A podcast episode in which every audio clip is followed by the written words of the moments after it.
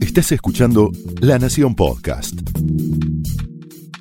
A continuación, Pablo Sirven explora el costado más personal de las figuras más importantes en Hablemos de otra cosa.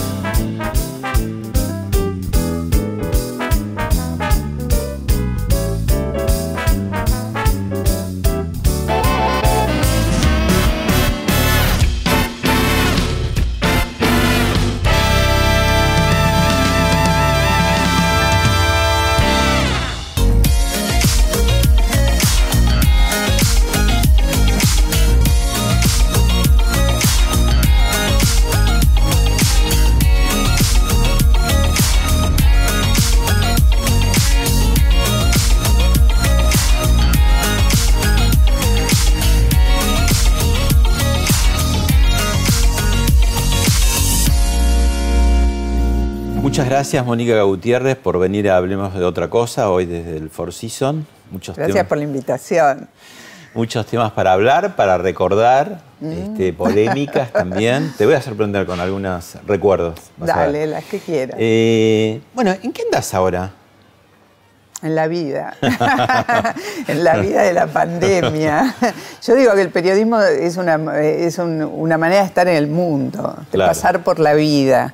Eh, siento que ha sido mi trabajo y mi profesión durante toda la vida, pero que uno no logra desprenderse de eso nunca. Entonces, si bien estoy trabajando menos, no dejo de tener esa, esa cosa que te mantiene atada a, la adicción a la noticia y a lo que pasa. Es imposible, somos muy curiosos los periodistas, es insoportable.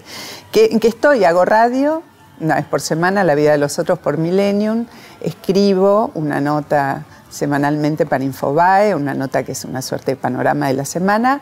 Eh, mantengo un montón de contactos y, y- y voy como invitada a muchos programas, porque los colegas me llaman Más. y la verdad que nada, está, este, eh, está bueno estar. Porque ¿sabes qué pasa, Pablo? Cuando empezó la pandemia, yo me había tomado un tiempo, eh, me retiré como de la situación y de la escena, pero la pandemia es un episodio tan envolvente, tan eh, extraño, tan, tan curioso, tan que no habíamos pensado vivir, que es imposible desprenderse de la información, de la noticia, hacer un break. Nunca lo pude hacer. Del primero al último día permanecí enganchada. Bueno, tenemos ahí algunas imágenes, algunas pocas, sobre distintos momentos de tu vida para ver. A ver. Bien, algunos datos más oficiales sobre 1.293 mesas escrutadas en la provincia de Córdoba hasta la hora 22.32.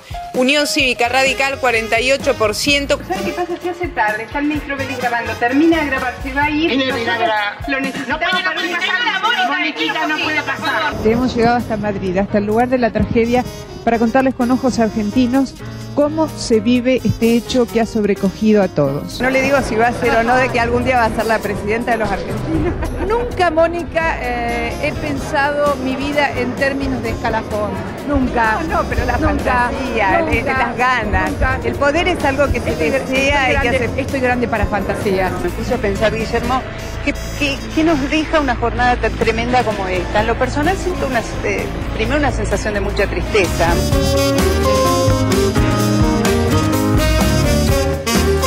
Pensabas que podía ser otro chico, que se habían confundido. otro que, chico. que era toda una, una confusión, que, que no, que Sí, no era tu que no, Fernando. que no, que no. Y fuimos.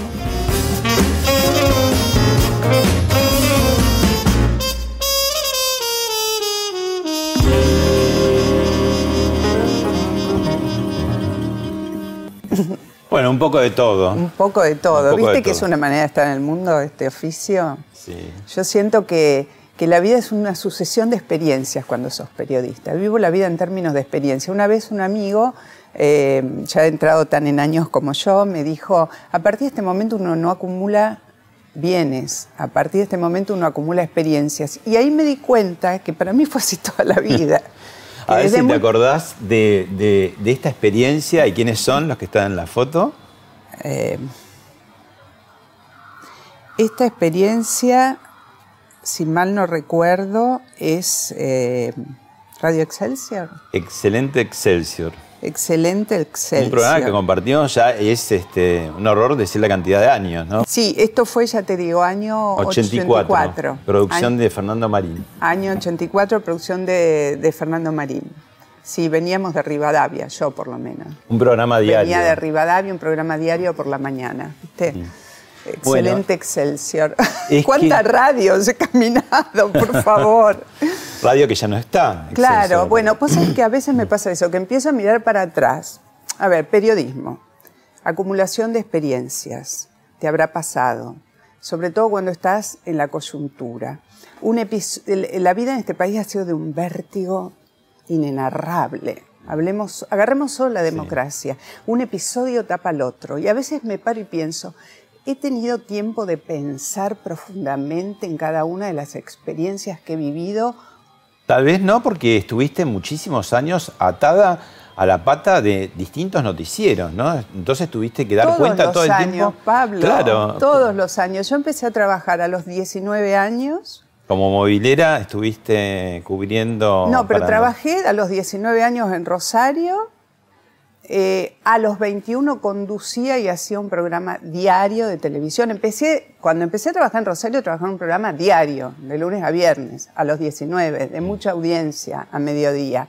A partir de allí siempre trabajé a diario, hasta que empalmé con noticieros. A los 21 conducía y producía con otros colegas un programa propio a los 21 años.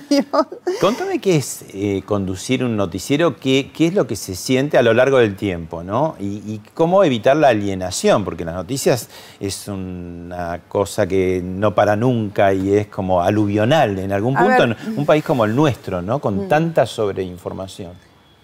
Vivís en ese mundo todo el día, es 7 por 24 además.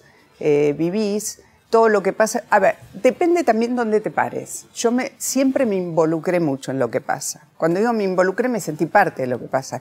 Y yo creo que vos no podés hacer un noticiero o trabajar a diario en las noticias si no te sentís integrada a lo que va pasando. Si no sentís que te pasa también a vos, que sos, que sos parte de que somos parte de un todo.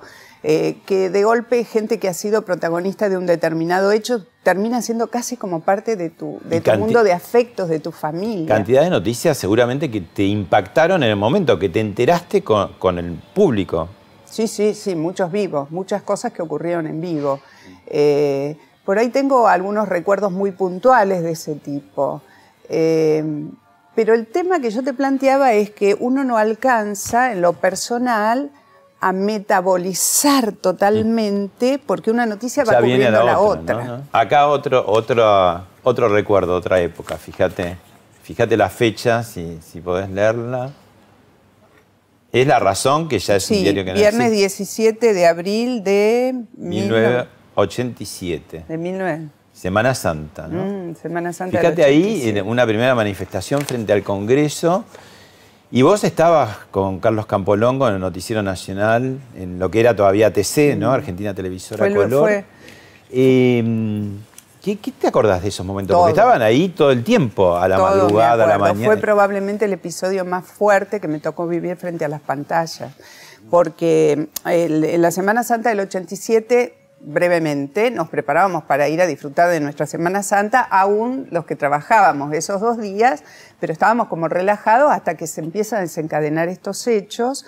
Eh, yo eh, me anoticio de lo que empieza a pasar, estaba en Radio Belgrano en ese momento trabajando con José María Pasquini Durán. Ahí también trabajamos juntos. Ahí también trabajamos juntos, es Con Silver Casten, ¿te acuerdas? Sí, Enrique claro.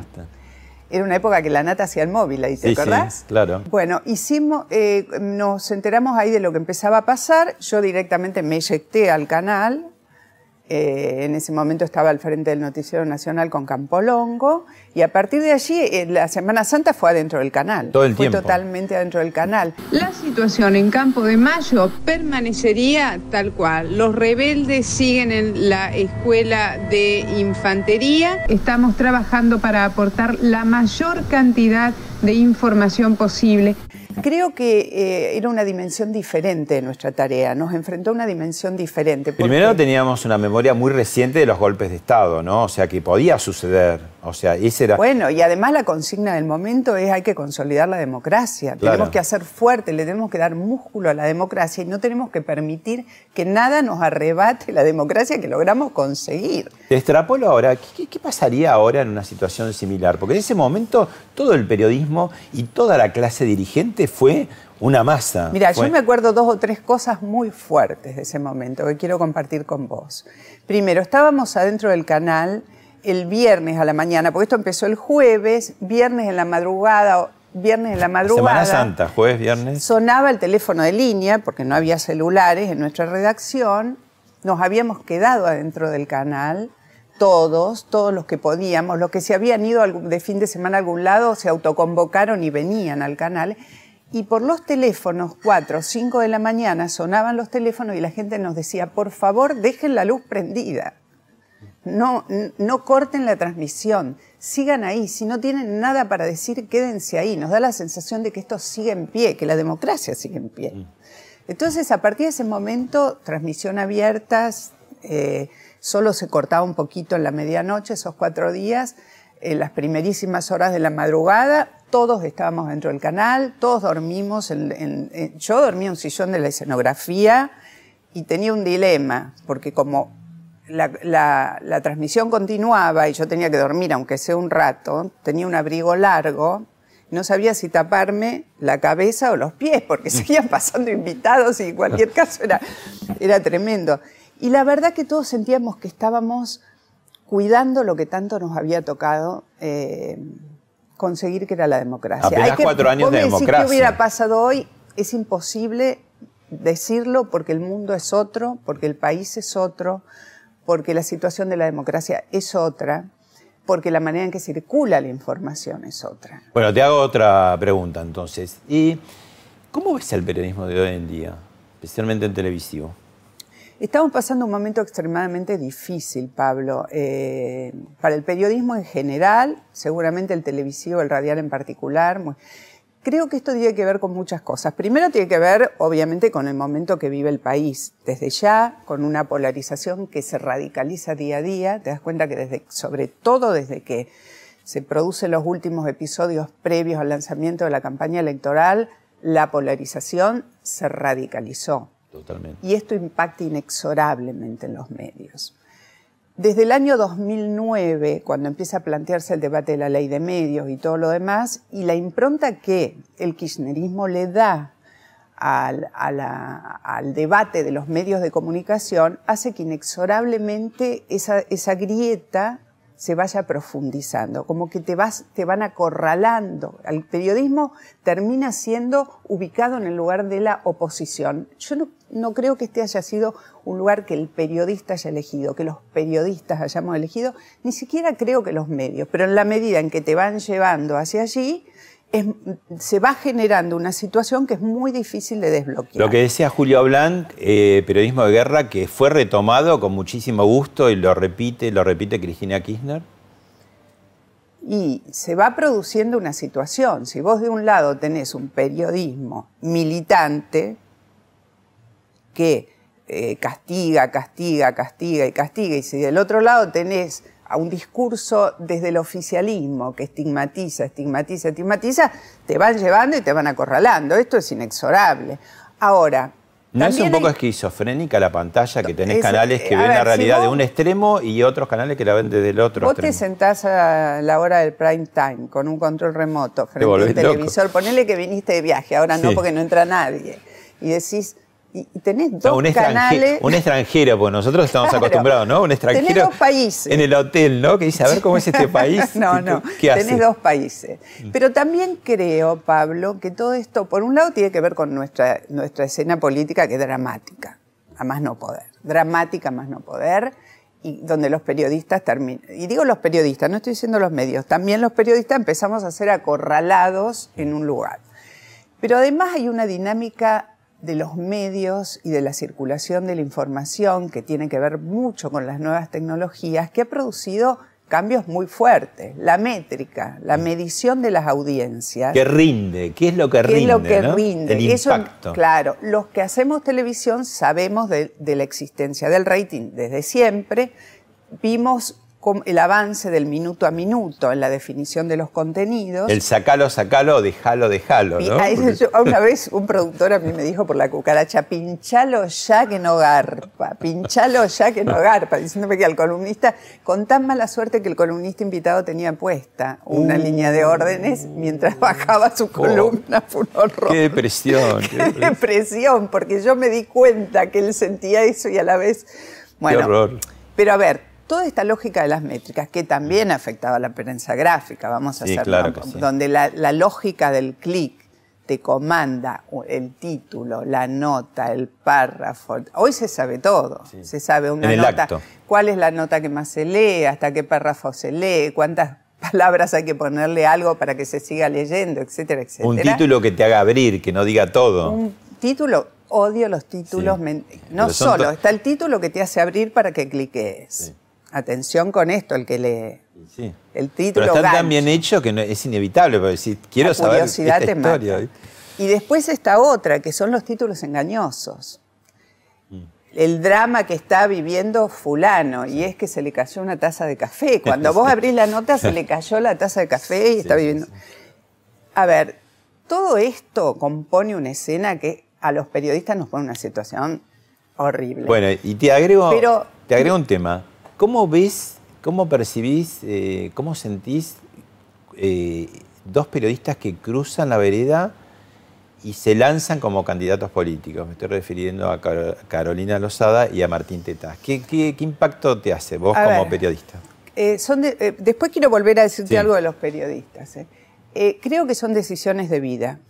Creo que son decisiones de vida. Que no, yo creo que no tienen retorno. De hecho, te voy a decir algo, Pablo, sin decir cuándo, cómo ni quiénes. Yo tuve en por lo menos tres oportunidades, cuatro, en cuatro oportunidades posibilidades de subirme a listas. En los últimos eh, 25 años. En cinco oportunidades ¿Te vinieron a buscar? me vinieron a buscar. Sí, sí, me vinieron a ¿Tuviste buscar. cerca en algún momento? ¿Dijiste casi, casi? o no? Nunca. Ah, Este, tuviste claro ver, que no? En las cinco oportunidades eran lugares expectables para entrar. Para entrar. Primero, segundo lugar, para entrar. eh, distintos partidos, distintas fuerzas políticas. Eh, y la verdad, yo no tuve ninguna duda, porque yo hice una elección profesional siendo muy chica, durante toda mi vida cursé dentro de esta profesión, y yo creo que desde ese lugar no volvés a tu profesión.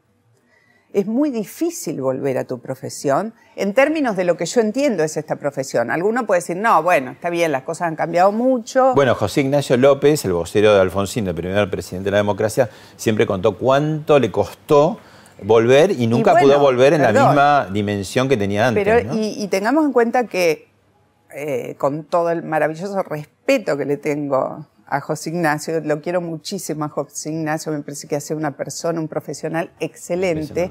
Él no fue una elección, él fue vocero, él hizo una tarea profesional para un presidente y la ejerció como nadie, como nadie. Nunca tuvimos un vocero como José Ignacio. Ahora yo te pregunto, e- ese periodista que en, en cualquier canal de televisión, de un extremo o del otro de la grieta, se sube a un banquito y te da filípicas y dice cosas eh, muy fuertes, ¿no está cerca de ser un candidato político? ¿No, no hay ahí una zona gris? Y entras en una zona de riesgo. Yo creo que, a ver, eh, ejercer el periodismo en este momento es muy difícil por todas las razones que ya dijimos. El- los contenidos están muy intervenidos, las audiencias buscan la confirmación de su sesgo. Ese es otro tema. bueno, Es por eso yo te hablaba de la también. tecnología. Sí. Yo te hablaba de la tecnología porque la tecnología ha ido... Cuando digo la tecnología, digo la tecnología Sí. de la Y comunicación. las redes sociales, ¿no? Las Bueno. redes sociales, todo esto que no existía en, en la época de, de Alfonsín, Claro. ni siquiera Cuatro en los canales 90. de aire, ¿no? Ni siquiera en los otra cosa. 90. Telenoche, tenías que esperar a Telenoche a las 20 para enterarte, ¿no? Todo esto ha intervenido en nuestros, la forma en que se manejan los contenidos y también ha intervenido en la manera en que nos relacionamos con la audiencia. Entonces vos me Pero el público, viste, que castiga, de pronto quiere esa homogeneidad según el canal. Y si invitas a alguien que no es del palo, Mirá. te castigan, dicen, no te voy a ver porque no Sí, sí, tal sos cual. un traidor. Les ¿viste? pasa también a los que escriben, Pablo. Sí. De que vos subís una columna, incluso si la subís a, a- a tu propia red, y pones algo que marque una diferencia con lo que se espera del lugar donde vos Un tenés que estar, un apenas un- matiz sí. te, te mata. Te. Pero esto tiene que ver con esto de la confirmación del sesgo, que no es un fenómeno solo de la Argentina y de la grieta, sino que tiene que ver con, con que incluso los, eh, los grandes motores de búsqueda te orientan, te orientan los contenidos hacia tus lugares desde tus propias preferencias. Pasa con la publicidad, ¿cómo no va a pasar también con los contenidos periodísticos? ¿Qué, salva al peri- ¿Qué podría salvar al periodista en esta época? ¿Te lo preguntaste? ¿Qué tarea podríamos tener? Yo creo que hay, hay un par de, de- de tareas propias de los periodistas eh, formados dentro de los estándares profesionales que conocimos, que conoció nuestra generación, que son uno es el periodismo de investigación, la minería de datos, toda esa parte. El periodista profesional hoy tiene que trabajar mucho sobre la investigación y sobre los datos, porque me parece que una manera de un poco moderar esa confirmación del sesgo o dar una herramienta a la audiencia, sobre todo cuando hablo del periodismo político y de coyuntura, es aportarle elementos, datos para que el análisis no sea siempre lo que yo opino de lo que pasa. Y la otra es la interpretación y el análisis, tratar de Tener más herramientas. Más ¿no? herramientas desde el análisis. Ahora, que esto, eh, que este periodismo logre subsistir, no lo sé. No lo sé, porque la verdad es que en un escenario como el que estamos viviendo, con tanta búsqueda de confirmación de sesgo, la gente no se sienta a ver un canal donde le van a decir lo que no quiere escuchar. Entonces, si hay dos países, yo voy a tratar de mirar el país en el que quiero vivir o me parece que quiero que vivir. imagino, claro. Si hay dos países en las pantallas, ¿no? Sí, Pienso sí, en la sí, pantalla partida, cuando te digo, un- un- algunos canales me cuentan un país, otros me cuentan otro. Si fuéramos libres de toda libertad para poder interpretar o tuviéramos ganas, porque también pensá que la gente está un poco harta de todo. Eh, buscaríamos, bueno, ver, escuchar a uno, escuchar a otro, ver, pero la verdad hoy ya estamos mucho más lejos de esa posibilidad de moderación y de, y de ecuanimidad que uno o dos años atrás. Yo te estoy hablando de 10 años atrás. No, porque creo que la última vez que hablamos, hablamos de la búsqueda de un periodismo independiente que pudiera... Esa posibilidad se va alejando al compás de estas dos cosas, del escenario político, del, re- del regreso del kirchnerismo puro y duro al escenario del poder, que es un Y más factor en campaña electoral todo esto va a la enésima potencia, ¿no? Y de las tecnologías que nos ponen de frente a la confirmación del sesgo. Eso es, eso es global. Mónica, te, te invito ahora a ver eh, un- una reflexión que hace Laura Di Marco sobre un tema que, que quiero que charlemos un rato. Laura Di Marco, conductora de La Trama del Poder, Poder. hace poco la reemplazaste en sus vacaciones y, colum- hacerlo. y columnista política de La Nación. La vemos, la escuchamos y después lo charlamos. Preguntarnos sobre la falta de protagonismo de las mujeres en el periodismo político y económico es ir a un lugar incómodo como sociedad, que es el lugar de los prejuicios. ¿A qué me refiero con falta de protagonismo? Bueno, falta de mujeres como conductoras, como líderes de equipo, como, um, como analistas políticas, como analistas económicas, como columnistas, es decir, en lugar del editorial político y no meramente como informantes, como panelistas, como acompañantes de un varón que es en general los roles que la cultura tiene destinada, destinado para, para las mujeres.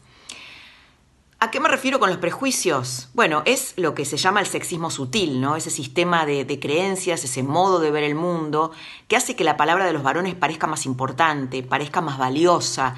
¿Cómo se sale esto? Primero haciéndolo consciente, no negándolo, hay también mucho negacionismo. No, ya está la equidad. No, en realidad no está. Y no está por estas cosas. Y generando también oportunidades para que las mujeres puedan entrenarse en este rol. ¿Es, más valiosa la voz del hombre en los medios que de la mujer? No, más valiosa no es, es más presente, es más, tiene más, más presencia, porque hay muchos más varones, eh, por lo menos en, en los temas duros, en los que tiene que ver con la política, con la economía y todo lo demás. Eh, eh, se han cambiado las cosas, digamos, desde que uno empezó a trabajar. Mi caso ahora es un mundo de diferencia. De todas maneras, el machismo sigue siendo una marca de, nuestra sociedad y se expresa y aparece, como pasó hace poco con los dos eh, legisladores que, aparecen haciendo consideraciones brutalmente machistas a propósito de un comentario relacionado con una mujer. El tema de Flor Peña, estás hablando. Claro, que también ella se ubicó en un escenario que no, digo, empleó términos que, no, no en un rato lo, lo, retomamos. Yo creo que las mujeres la tenemos más difícil en todos los planos, pero bueno, eh, creo que también los espacios se ocupan por prepotencia de laburo, que uno tiene que ir corriendo el límite, no solo por uno, porque uno sabe que a lo mejor lo corre un milímetro, pero que las que vienen atrás la van a tener más fácil si uno lo corre, que nuestras hijas la van a tener más fácil. Estamos asistiendo a un momento de mucha conciencia de lo que significa la equiparación de derechos entre varones y mujeres. Las chicas más jóvenes son las que más adelante van, las que, eh, que viven más fuerte este cambio de paradigmas. No quiere decir que, que las mujeres no hayamos venido trabajando. Yo recibí eh, creo habértelo contado alguna vez, una educación cero sexista. A mí mi mamá me dijo, hijita, busca tu lugar en el mundo, laburá, prepárate para laburar, estudiá para laburar y después ocupa tu lugar. Y después vemos, después si tenés tiempo, fíjate armar una familia, si podés y si conseguís el hombre que te haga la gamba, porque después está la otra. ¿Entendés? Compatibilizar el mundo del adentro con el mundo del afuera, mundo del adentro tan lleno de mandatos, tan demandante de presencia, de cuidados y de todo lo demás, con un mundo de afuera extremadamente competitivo, hay que tener todo muy bien puesto para librar esa batalla. Bueno, hablando de, las generaciones nuevas que empujan, Catalina Delía, que, que, es conductora en la televisión pública de Altavoz y en Canal 9 de Fuego Amigo, autora de Matena Duarte, tiene una pregunta para hacerte. Hola Mónica, ¿cómo estás? Bueno, a mí me gustaría eh, que cuentes eh, si te ha pasado y cuántas veces y en qué contexto que has tenido que salir a sacar a relucir tus pergaminos, tu gran trayectoria como periodista ante determinadas situaciones solo por ser una periodista mujer. Si sentís que en muchísimas ocasiones hubo una desigualdad de oportunidades y de trato solo por ser periodista mujer y que te tuviste que sacar a relucir eh, y explicar quién sos y todo lo que has hecho a lo largo de tu carrera, algo que yo siento como periodista mujer que a los varones no se les exige o se les exige muchísimo menos y de forma desigual. Estoy buscando la respuesta para darle a Catalina. Eh, la realidad es que el, espacio hay que pelearlo. Siempre. Siempre. Tengas pergaminos o no. Tengas pergaminos o no. Un, un viejo y muy querido amigo que ya no está entre nosotros, José María Pasquini Durán, creo que lo cité antes porque trabajé mucho con él y porque además fue alguien en quien yo busqué todas las respuestas que no tenía frente a las cosas que me iban pasando en la profesión. Lo, conté con el beneficio de que sea para mí un consejero maravilloso. Un día me dijo, mira Mónica, una vez que pasaste la menopausia, en el sentido simbólico de eh, que no, no ser percibida como hembra por sobre todas las cosas, la igualdad se te equipara con los varones. Yo me lo tomé en serio, lo pensé, y, después me di cuenta que no necesariamente. No, necesariamente. Creo lo que lo que él me dijo es algo que sí hice propio, que es, aunque yo ya lo tenía por esta educación no sexista, es nunca plantarme desde la condición o desde los atributos femeninos, desde la condición de hembra para pelear un lugar. Los lugares los peleás de igual a igual. Profesionalmente. Con las botas puestas, con los pantalones puestos, perdónenme chicas lo de pantalones, pero es una cosa simbólica, decir a la de par. Autoridad. De autoridad, a la par. Con los tacos bien puestos y bien firmes, en lo posible no estiletos, sino más duros. Y desde ahí la peleas. Peleas el laburo. Es más difícil, sí. Las sociedades machistas, sí. Corren un montón de prejuicios, sí. Pero la verdad que las nuevas generaciones han ido ganando lugar con esta prepotencia de trabajo de la que te hablo. Eh, no es cierto que yo no pensaba que en esta edad tenía que enfrentarme con el prejuicio machista también. En, los últimos años de mi carrera, ya siendo una persona eh, que había demostrado un montón de cosas y todo lo demás. Pero la realidad es que el problema es siempre el otro. El problema no es el tuyo, el problema es, el, del machismo, el del que te percibe como tal. Ahora, chicas, yo les recomiendo algo. Cuando alguien las trata desde un lugar de mm, desprecio o de bajarte el precio por el hecho de que sos mujer, eh, pensá que el problema lo tiene el otro. Bueno, Pensá que el problema es del otro. A propósito de esto que estás diciendo y, entrando en un tema, si querés, más escabroso, pasó por, hablemos de otra cosa, Cristina Pérez y dijo esto. En esta época de feminismo militante, ¿se resiente la seducción hombre-mujer? Mira, yo, yo creo que no debería pasar eso, porque nos estaríamos perdiendo algo maravilloso entre el contacto de un hombre y una mujer y de una mujer y un hombre, que es gustarnos, que es encontrarnos, que es disfrutarnos de a dos, que es, llegar a la piel. Creo que no hay que confundir seducción con violencia, porque cuando la seducción se transforma en violencia, cuando una de las dos partes no quiere estar involucrada en eso. ¿Sufriste acoso alguna vez? Mira, yo pongo las cuestiones de, acoso eh, eh, eventualmente ocurridas en ámbitos laborales como parte de las tensiones de poder. Y lamentablemente hay hombres que no tienen eh, otros recursos. Ahí dice, eh, Cris, dos cosas muy interesantes, ¿no? Parte de las tensiones de poder y hombres que no tienen otros recursos. ¿Y a vos qué te pasó? No, ahí eh, primero quiero, eh, ella dice, si, la pregunta es si se resienten las relaciones varón-mujer. Yo creo que sí, que las relaciones entre los varones y las mujeres están en una zona de transición compleja, porque el avance de la, del, del feminismo, de la revolución de las hijas, a muchos hombres los sacó de su lugar. No digo a los, chicos, a los adolescentes, ¿no? ¿Cómo? Y no te cuento a los chicos adolescentes, ¿no? Sí, no sé bien qué pasa con los más chicos, adolescentes varones, pero la edad media para arriba están en una zona de desconcierto total, te tienen miedo. ¿Qué se puede, qué no se puede? Que se puede, que no se puede, se ofenden los padres con las hijas, mujeres, entran también en una zona de crisis, o sea, pero bueno, eso es propio de todas las transiciones, de todos los cambios, de todos los cambios fuertes, y acá hay un cambio de paradigmas tremendo entre, en la relación entre varones y mujeres. El otro tema es el del acoso. Yo no sé si es que no tienen otros recursos. hay hombres que son acosadores, y que están en esa y que no es lo que saben hacer, es lo que les sale, es lo que aprendieron, es un horror. Probablemente esto tenga que ver con la educación y tenga también con no comprender cuáles son las reglas del juego del mundo que se está abriendo. ¿Y qué te pasó a vos? En relación a situaciones de acoso, mira, tuve algunas, pero las aborté tan rápidamente y tan, y, y tan de plano. Tiene que ver con lo que hablábamos antes yo siempre en el ámbito laboral hice, eh, tomé mis propias decisiones y bajé eh, señales muy claras de mis límites.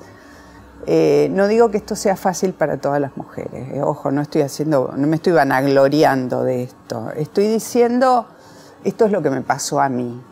Logré abortar situaciones, tal vez porque las tuve tan claras desde el vamos que solo una mirada basta a veces para sacar de escena algún personaje. Ahora, eh, no te, eh, acepto que... ¿No te victimizaste? O sea, ¿cómo, digo, lo contás como una cosa que lo pudiste sacar en tu caso sí, y lo pero porque yo tenía herramientas que venían desde mi niñez e infancia, que este comportamiento no sexista, que primero, no todas las mujeres la tienen y no todos los hombres las tienen a estas herramientas para poder manejarse en un mundo tan duro como este. Entonces yo sé, estar en un ámbito laboral, y que alguien que es tu superior jerárquico te acose o alguien de quien dependés laboralmente o con quien tenés que estar a diario por una situación de trabajo es desesperante. Entonces, para una mujer es desesperante. Hay mujeres que terminan dejando su trabajo o, dejando la posibilidad de, trabajar en paz en un lugar porque se sienten permanentemente acosadas. Eh, yo no me victimicé porque yo no vivía una situación tan extrema como esa. Y cuando Y cuando alguna vez apareció algo que tenía que ver con posicionamientos machistas dentro de un escenario de trabajo, no las, no las viví como direccionadas directamente hacia mí, vuelvo a, a las situaciones que vos decís, no, el tema es el otro, este pibe no entendió nada, ¿no? y se la está perdiendo. Porque alguien que no sabe o no puede trabajar con una mujer sin meter el, el acoso o el sexo o lo que sea de por medio, se está perdiendo una parte muy importante de la vida. No poder laburar con una mujer, no poder tener de amigo, de compañera a la par una mujer sin meterse en problemas, y se está perdiendo una parte de la vida. Ni hablar si es un empleador, se está perdiendo una porción grande de la, de, la capacidad de trabajo que tiene la humanidad que somos las mujeres, ¿entendés? Tampoco creo que las mujeres, por el solo hecho de ser mujeres, cuando alguien nos reconviene por algo, estamos siendo acosadas, que ese es otro tema. Yo creo que si vos estás en una posición de trabajo o de poder y alguien te dice esto no o esto sí, porque corresponde a la situación de trabajo, no es que porque sos mujer ya estás, eh, tenés que ser defendida por, por, el, colectivo. Eh, ojo con eso. También si llegas a una posición de poder o llegas a una posición de trabajo, de responsabilidad, te comprende la general de la ley. Tener responsabilidades. Tener responsabilidades. Más allá de tu condición femenina. Entonces, ojo, a veces cuando el discurso se recontra extrema, nos juega en contra. Otra pregunta de, otra colega, entiendo que, amiga, amiga, común, eh, también fue conductora de noticieros de Edición Plus, radicada hace años en Miami, Lana Montalbán, te va a hacer la siguiente pregunta. Hola Pablo, gracias por invitarme a hacerle una pregunta a mi amiga Mónica Gutiérrez, una gran periodista. Bueno, acá en Estados Unidos en lo personal nunca sentí ningún tipo de discriminación y muchas de las periodistas más importantes, Oprah Winfrey empezó como periodista, Diane Sawyer, eh, Barbara Walters y hoy en día este, Rachel Maddow tiene el programa más visto en cable. Eh, pero sin embargo, durante muchísimos años, el noticiero principal de los canales principales de las cadenas eran conducidos solamente por hombres. Entonces mi pregunta a ella sería, Serían dos en realidad. Una, si ella alguna vez sintió algún tipo de discriminación en Argentina. Y la otra pregunta sería si cree que en Argentina se le da lugar a las mujeres periodistas por su capacidad o simplemente para cumplir con esa cuota que marca la ley. yo creo que en la televisión hemos tenido durante mucho tiempo presencia las mujeres. En casi todos los noticieros hay siempre una conductora mujer. Eh, las grandes divas el caso de Mirta, de Susana, que han, sido también formadoras de opinión y han trabajado como formadoras de opinión, han sido mujeres. Eh, ¿Qué te pasa cuando, por ejemplo, en los últimos años, algunas señales de cable, ¿no? Y las visten como azafatas, por decir. Ah, bueno, pero ahí volvemos al, principio. El problema es del, del, que está al frente de la señal, que cree que porque vos mostrés más piel, viste que yo he escuchado a chicas que me han dicho, me han pedido que muestre piel. Vas a hablar eh, de, temas duros, pero se te pide que muestres piel, que, te muestres sexy. ¿Qué querés que te diga, Pablo? El problema es, el machismo que está en la sociedad que cree que, em, que vos vas a convocar audiencia mostrando eso. Pero atención con eso, no caigamos nosotras en ese juego. Insisto con, porque si para tener un lugar de trabajo vos tenés que eh, especular con tus atributos femeninos, tu condición de hembra, todo el tiempo es agotador. Además de que no corresponde, es agotador. Entonces, librar esa batalla también librar esa batalla también, lo que no significa que no estés linda, que no te presentes lo mejor que puedas. Todos, todos nos comunicamos a partir de nuestra imagen, de nuestra imagen, de nuestra voz, de nuestra manera de, no solo de lo que decimos como contenido periodístico, sino también de la manera en que lo decimos, de cómo comunicamos, de cómo nos mostramos. En todo hay comunicación, en la manera en la que te vestiste, plantaste, sentiste, maquillaste, peinaste, movés, caminás todo es comunicación y todo hace a tu capacidad de comunicar. Estoy hablando ahora de medios audiovisuales, la voz comunica, la entonación comunica. Entonces, trabajar todos esos aspectos es parte de ese atractivo que uno puede aportar, cualquiera sea el género que tenga, porque esto vale para los varones también. Laura Di Marco se queja, y con razón, que hay muy pocas o casi ninguna columnista política en los medios gráficos, ¿no? Ella está haciendo una columna semanal en La Nación, pero es cierto, no es habitual, ¿no? Es como que el tema de la política en la prensa escrita es más patrimonio y monopolio, casi podríamos decir, de los hombres. ¿Por qué? Y bueno, por todas estas razones, pues si vivimos en una sociedad que hace un recorte eh, machista de todos los hechos de la vida, en un punto hasta, en algunos casos, empleo una palabra fuerte, falocrática, es lógico que haya menos espacio en los temas duros, porque son los, los espacios de poder. El espacio de opinión es un espacio de poder. Antes se dividía mucho los temas duros, hombres, los temas blandos, mujeres. Las revistas femeninas, ¿no? No hay revistas masculinas. En todo caso hay revistas de deporte, ¿no? Pero no revista femenina como revista de género, ¿no? Sí. Ahora bueno, pero también tiene que ver con, dónde está posicionada la mujer. Ahora hay, hay el cupo permitió, las políticas de cupo dentro de la política permitieron una circulación. Fíjate ahora que hay partidos políticos que tienen problemas porque por ahí no consiguen a la candidata. También es cierto que el cupo permitió que mujeres, novias, amantes, hijas, parientes cercanas, eh, sobrinas, ahijadas vayan a los lugares por el solo hecho de tener un parentesco. Pero, pero bueno, la historia va cambiando de manera, la cultura cambia de manera en general bastante lenta. A veces un cambio cultural lleva siglos. Pero la llegada de las redes sociales y de esta manera que veníamos hablando, Pablo, de cómo las nuevas tecnologías de la información y de la comunicación aceleran los procesos, están circulando, aceleran muchos procesos. ¿Qué te pasa a vos? Hace un rato lo, mencionamos, pero ahora quería entrar en ese tema. ¿Qué te pasa a vos cuando sucede lo de Florencia Peña y ahí se abroquela el movimiento feminista y va y la acompaña, la respalda?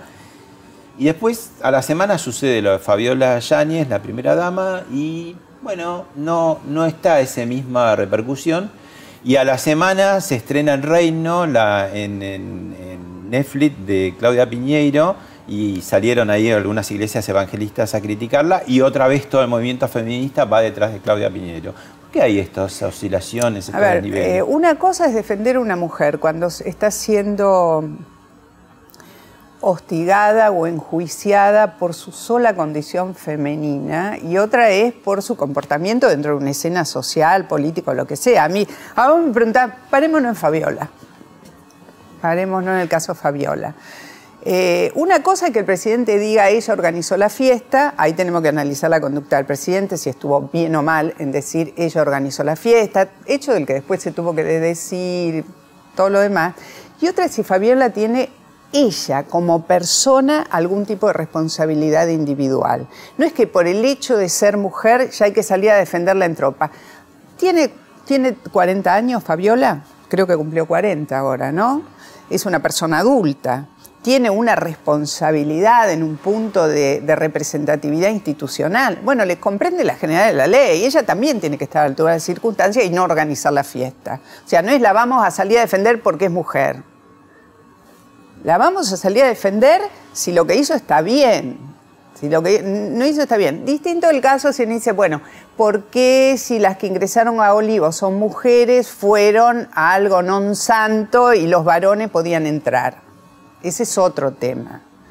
Yo tampoco me voy a poner a, reivindicar la utilización de, de cierta terminología absolutamente sexista para victimizarse o para defenderse.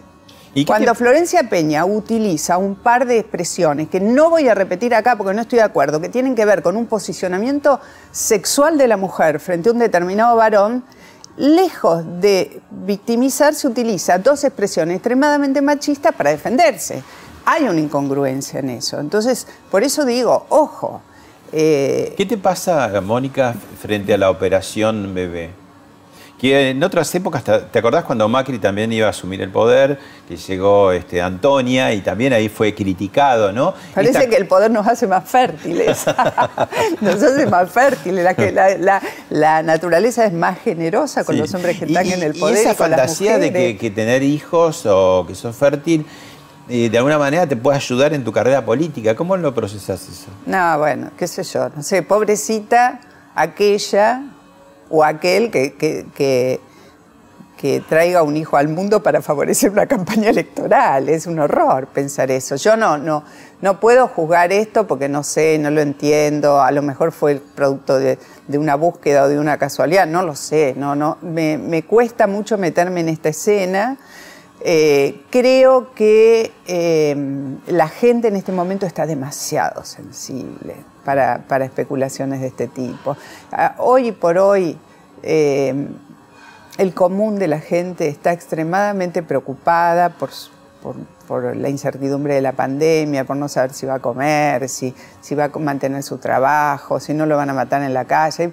Los problemas básicos son inseguridad, eh, economía, pero no la macro, no los problemas de Guzmán y todo eso. El almacén. El almacén, la góndola, viste, la verdulería. El alquiler. El, alquiler, toda esta parte. Entonces, yo no creo ya que con un bebé que viene al mundo vayas a ganar las elecciones. si, hay algo de eso que no me consta, si hay alguna especulación de ese tipo, eh, será una estrategia como las anteriores que no funcionaron. Ahora, que el bebé sea feliz, siempre es una bendición traer una nueva vida al mundo.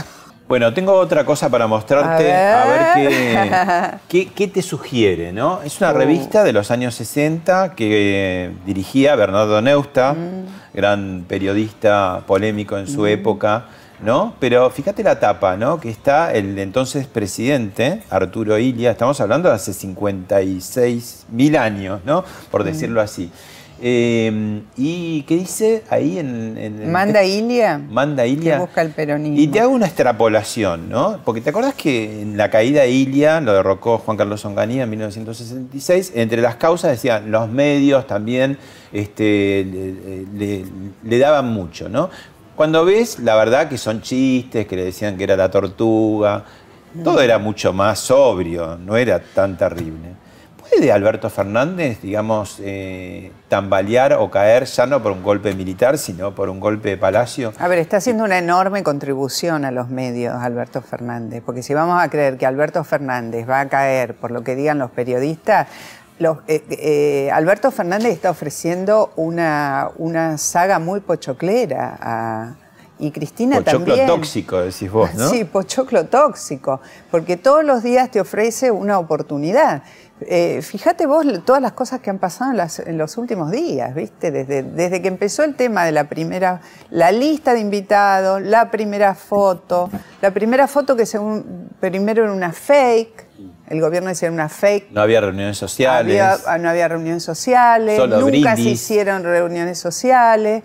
Cuando todos sabíamos que la verdad, la verdad, lo veíamos, yo vi una vez una imagen, no me acuerdo exactamente qué día era, plena pandemia, el presidente baja de un del helicóptero para ir a la Casa Rosada, toda la casa rodeada de gente, creo que fue cuando lo de Maradona, se acerca a sacarse selfies con, con la gente, agarra el teléfono, plena pandemia, el teléfono que le tiraban. O sea, a ver, el Presidente, los abrazos con Infran, eh, la, comida con los Moyanos. La comida con Evo Morales, ¿te acordás? Entonces, el presidente hace algún aporte muy fuerte a que, a, que los medios hablen de él y, ni hablar del, aporte que le ha hecho en las últimas semanas la vicepresidenta. Cortita antes de ir a la, pausa. Eh, Cristina Kirchner, ¿es machista? ¿Es feminista? ¿Qué es?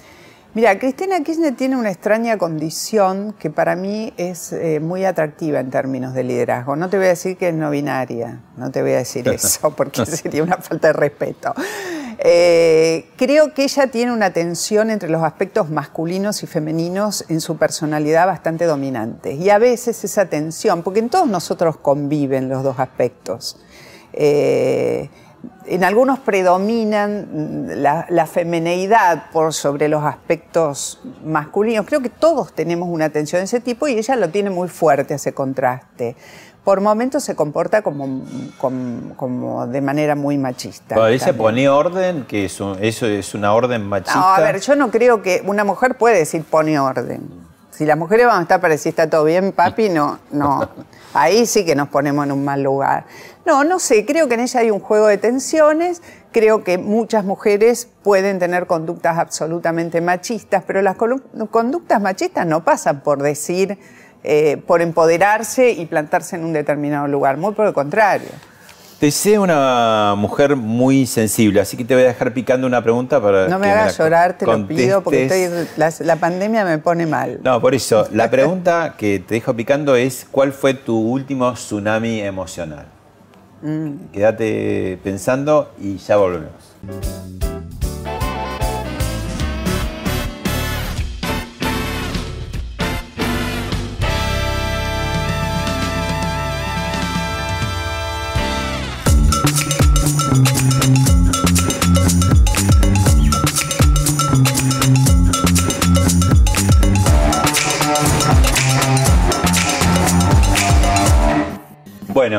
¿Pensaste cuál fue tu... tu- ya ya te- se te empiezan a poner brillosos los ojos. ¿Sos como, una, como en, en versión femenina como Fernando Bravo o no? No llegás a ese punto tanto de llorar. Eh, bueno, he llorado algunas veces en cámara, me cuesta contener el llanto cuando me empatizo. He llorado montones de notas. Sí. Recién ustedes al comienzo del programa ponían la nota de la mamá de Fernando Baez Sosa. Para mí, hacer esa nota durante una hora en vivo en Canal 13, a pocos días de, de- de ese crimen tan terrible, eh, tratando de contener a esa mamá me significó encerrarme un rato largo en, en el camarín antes de verla, hacer un trabajo muy profundo sobre mí misma para evitar no co- descontrolarme. Pará, y una desventaja que tienen ustedes las mujeres con respecto a los hombres es que se te corre todo, todo el Todo el maquillaje. maquillaje, sí. Eh, sí, he tratado de, cuando ese día creo, como, como tantos otros, que he tratado de ponerme ma- maquillajes indelebles en los ojos, porque, porque la verdad es que a mí los ojos, como le pasaba a mi papá, se me, todas las emociones se me traducen en, en ojos húmedos, incluso las de ira, las de bronca, las de descontrol. Soy de, de descontrolarse por el lado de los ojos. ¿Y cuál fue tu último tsunami emocional? Bueno, esa O no- tormentas, o la-. Las notas esas, me, esa nota fue un, un verdadero tsunami emocional. Pero si vamos a algo personal, eh, creo que la conciencia de que eh, el país que le estamos dejando a nuestros chicos es, es de fracaso. Vos tenés hijos de edad aproximada a la de los míos. Cuatro. Y cuando te parás y decís, he recorrido toda la vida profesional, tratando de hacer las cosas bien, tratando de expresar algunos valores, porque también eh, quienes estamos en los medios tenemos una herramienta que los dirigentes deberían comprender que es la herramienta principal de la que disponen, que es el ejemplo. Tratar de dar algún ejemplo de dignidad, de respeto a la norma. Entonces vos decís, he trabajado toda mi vida, esto, lo otro, he, tratado de encauzar todas mis tareas. Hemos fracasado, le estamos dejando a nuestros chicos. ¿En qué mundo los estamos dejando? ¿En qué mundo estamos dejando a nuestros chicos con un escenario social de devastación? Eh, con una pobreza en avance, estamos cerca de los 50, hay quienes dicen que en un par de años estamos, vamos a estar en 70% de pobreza. Si vos a tu hijo le has podido dar educación y una perspectiva del mundo, lo va a tener que compartir con un 70% de jóvenes o de gente de su misma edad que no tienen perspectiva alguna. ¿Cómo va a ser esto? Entonces vos decís, mi tsunami es ese es comprender que el mundo que les estamos dejando a los chicos tiene pobreza, dificultad extrema aún para los más formados de poder automantenerse con un trabajo regular, de acceder a un trabajo regular en blanco y de aún accediendo a ese trabajo poder tener una vida independiente, o sea, pagar un alquiler, una expensa, la comida, el sustento para sus hijos, los que van a ser nuestros nietos, que van a tener que convivir en la calle con un panorama de devastación social mundo probablemente muy injusto. Y además de todo eso, con un panorama eh, relacionado con el cambio climático, vos- yo no sé si vos sabés que este para muchos chicos jóvenes es el principal tema. de los problemas. El miedo a no poder tener dentro de 20 años agua potable. Ni hablar, y yo te estoy hablando de esto cuando en el Gran Buenos Aires hay gente que no tiene cloacas, que no tiene agua potable, que... Entonces, eso es mi tsunami emocional. Eh, mis hijos obviamente piensan en, buscar un destino afuera. De hecho, tengo una hija que ya está viviendo afuera con perspectivas ciertas.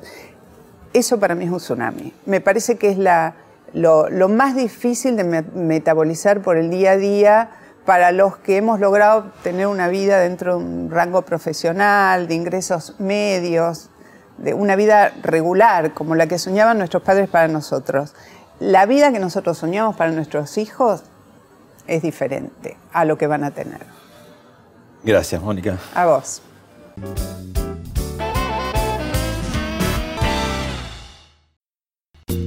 Esto fue Hablemos de otra cosa con Pablo Sirven, un podcast exclusivo de La Nación. Escucha todos los programas de La Nación Podcast en www.lanacion.com.ar. Suscríbete para no perderte ningún episodio. Estamos en Spotify, Apple Podcast, Google Podcast y en tu reproductor de podcast favorito. Seguí escuchando La Nación Podcast.